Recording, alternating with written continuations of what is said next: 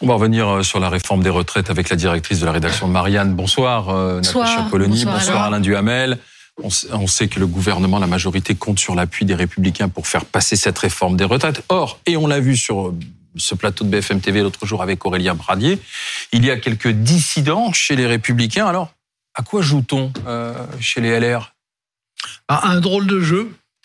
en, fait, je, crois qu'il faut partir du, d'une considération, c'est que le projet gouvernemental, c'est le frère jumeau du projet des sénateurs républicains depuis des années.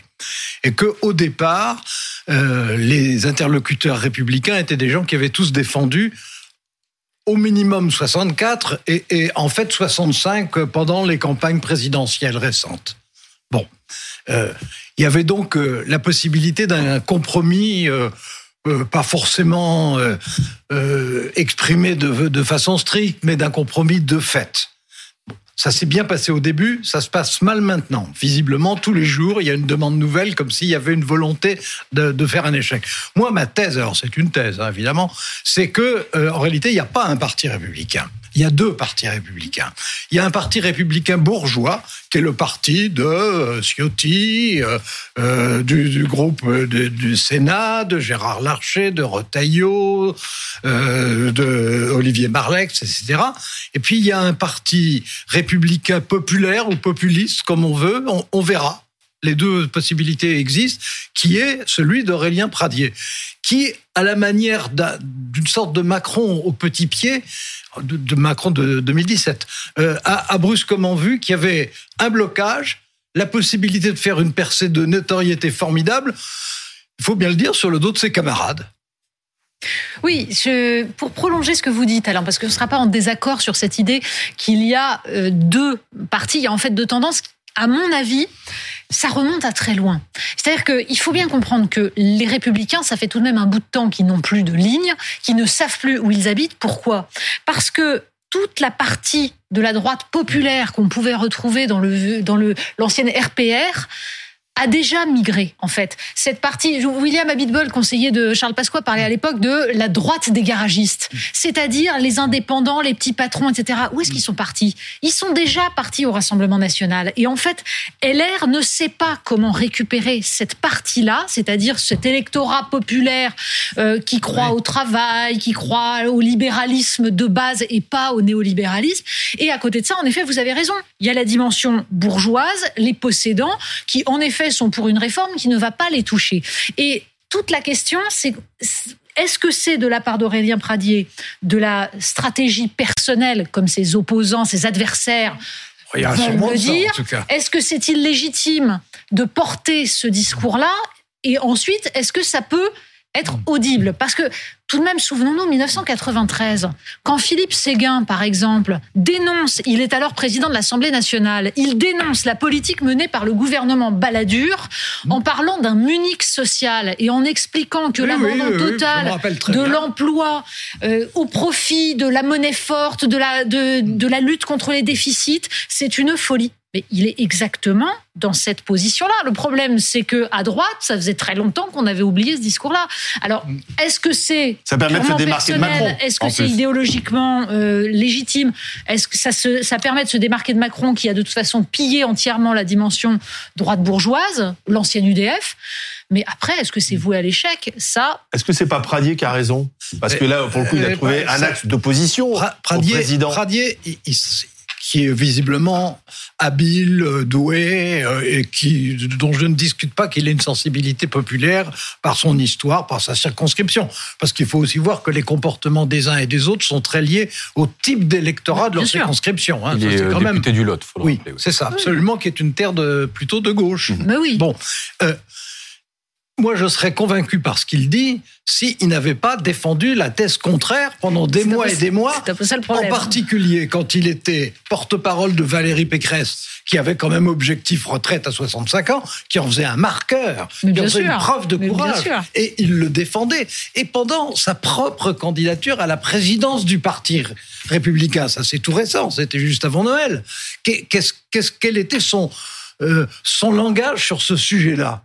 C'était le langage classique euh, du, des républicains, c'est-à-dire euh, l'équilibre des comptes, la nécessité de s'adapter, être compétitif par rapport à nos voisins. Ça, je veux dire, le contraire de ce qu'il défend aujourd'hui. Donc, moi, j'ai du mal à ne pas y voir quelqu'un qui, qui, qui, est, qui a à la fois une fibre populaire authentique et un sens de l'opportunité ou de l'opportunisme qui, en tout cas, lui permet d'avoir aujourd'hui déjà une notoriété dix fois plus importante mmh. qu'il y a trois mois, alors même qu'il s'était quand même, il avait quand même été clairement battu pour l'élection présidentielle à LR. Ce qui est intéressant derrière, c'est parce que le, destin personnel d'Aurélien Pradier, ses changements de bord, etc., à la limite, je veux dire, les Françaises, ça les intéresse pas. Non, mais, ça dépend où ça le mène. Voilà, ça dépend où ça le mène lui, mais surtout, ce qui est très intéressant, c'est que ça nous raconte l'impossible euh, reconstruction des anciens partis de gouvernement.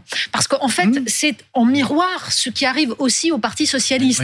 Pourquoi? Parce que vous avez tous, j'allais dire, les défenseurs du système économique tel qu'il est, qui vous disent, si vous voulez être, et ça fait 20 ans que ça dure, 30 ans, si vous voulez être un parti de gouvernement, il faut être pour ce système-là, donc libre-échange, réduction des déficits, austérité, etc.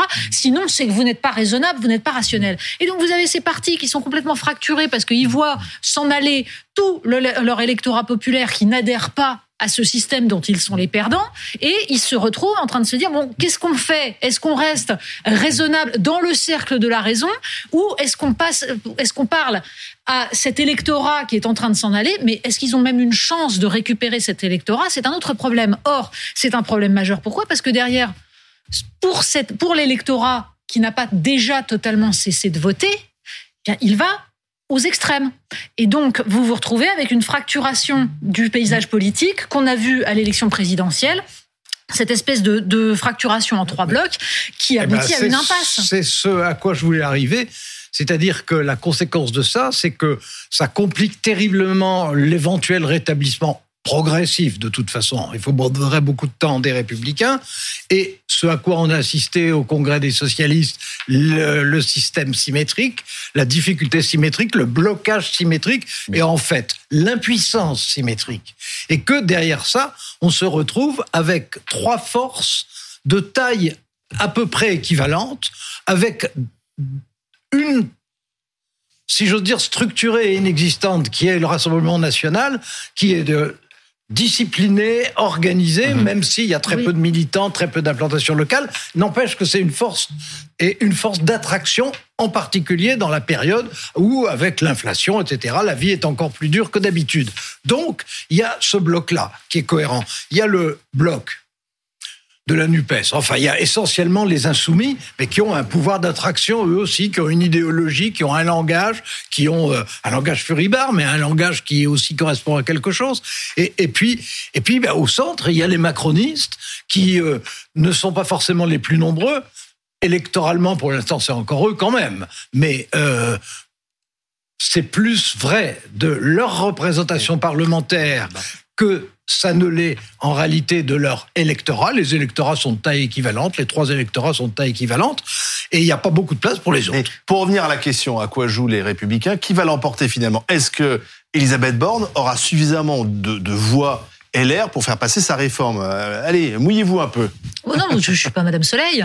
Je ne sais bah pas. là, on en est où dans le rapport des forces On en est dans des rapports de force, dans les tractations. Est-ce que les uns vont se basculer? Est-ce que la pression sur Aurélien Paradier et, sur les réfractaires va les faire basculer? Non pas dans le, enfin dans une abstention Il a clairement dit à Paradier qu'il fallait qu'il vote cette réforme. Non mais bien sûr, il y a une bah, pression absolument énorme. mais on en, enfin pardon d'en revenir à Philippe Séguin qui finalement, enfin pas finalement, mais qui avait tout vu. C'est-à-dire quand il ah, disait, avait tout vu, ça dépendait des domaines. Quand il disait euh, droite et gauche sont des détaillants qui se fournissent chez le même, chez le même grossiste, l'Europe, on en a l'illustration totale. C'est-à-dire qu'à partir du moment où vous avez des partis politiques qui n'ont comme seul discours que euh, il faut faire des réformes, des réformes qui sont en fait des régressions sociales, régressions sur le, les retraites, le droit du travail, Il n'y a pas que des régressions dans les réformes quand même. Bah, en l'occurrence, on parle de ces réformes-là. Ah, eh bien, si vous n'avez que ça, vous n'avez plus de pensée politique. Ça, n'était pas vrai uniquement de la réforme des retraites. Il y a d'autres réformes qui peuvent être. Bon, je prends n'importe quoi, la dernière qui vient d'être votée. euh, pour accélérer la transformation écologique, etc. C'est une réforme. Est-ce que c'est une régression? On est d'accord. C'est pas une régression. Non, mais toute réforme. Alain, le, dans la rue, hein. le mot réforme a été abîmé par, ceux qui l'ont utilisé pour réduire les acquis sociaux. En ce qui concerne ce gars qui, qui pour le langage et la sensibilité, quasiment inimitable. En revanche, pour euh, euh, la, la, lucidité politique, le moins qu'on peut dire, c'est que ce n'était pas toujours le cas. Mais pour en revenir à la question que vous me posiez... Il avait prédit exactement ce qui arrive. Vous, que vous posiez. Euh, est-ce que ça passera? Moi, je pense que ça passera quand même, ric-rac, mais vraiment ric-rac. Ça passera peut-être à 10 voix, ça passera peut-être à 20 voix, mais je crois que ça passera. Ne serait-ce que parce que euh, chez les Républicains, il y, en aura qui voteront contre. Hein. Et euh, Pradier, ça m'étonnerait qu'il vote pour. Certains vont s'abstenir. Je pense, certains vont s'abstenir, mais bien sûr. Euh, au bout du compte, ou, bien ça passera de très très peu, mais sur le fil. Ou bien, malheureusement, ça sera le 49-3. Oui. Et, et, à ce moment-là, le 49-3, la motion de censure ne passera pas.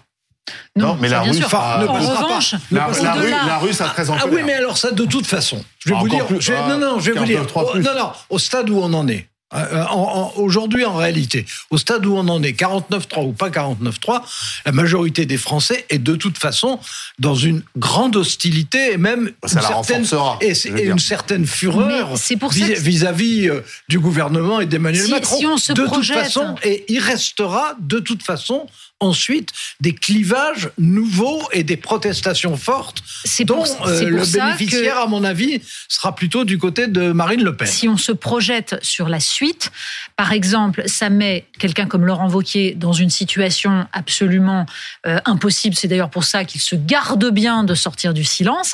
et en fait, ça n'est pas un intrépide, hein, visiblement. Ah non, visiblement. Non, alors là, mais c'est ce qui, ce qui est problématique, c'est en effet ce qui va se dessiner pour 2027, vous l'esquissiez à l'instant. C'est-à-dire que si personne à droite n'est capable de, de, sortir de cette ornière et que vous avez donc un Emmanuel Macron qui ne peut pas se représenter, donc un candidat qui va être dans le macronisme et la droite bourgeoise, la droite élitiste. Ou, deux si ça se passe mal pour eux. Bien sûr, ou deux si ça se passe mal. Vous avez, vous conservez ce clivage entre, on va dire, un bloc pro-système et un bloc populaire qui critique ce système et qui va de plus en plus basculer dans le vote vers le Rassemblement national. À quoi jouent les Républicains En fait, c'est à retarder l'heure de l'annonce de leur décès, quoi. En fait, c'est ça.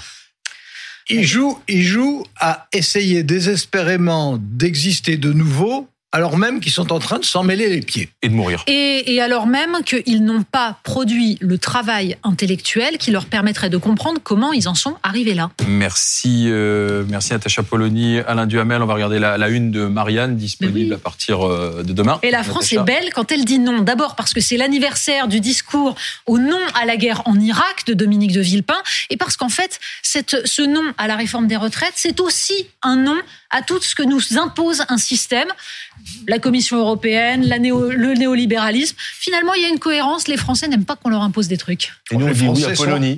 les Français sont surtout par nature euh, exigeants. Oui, ils sont exigeants. C'est terminé, on relance pas un débat sur la une.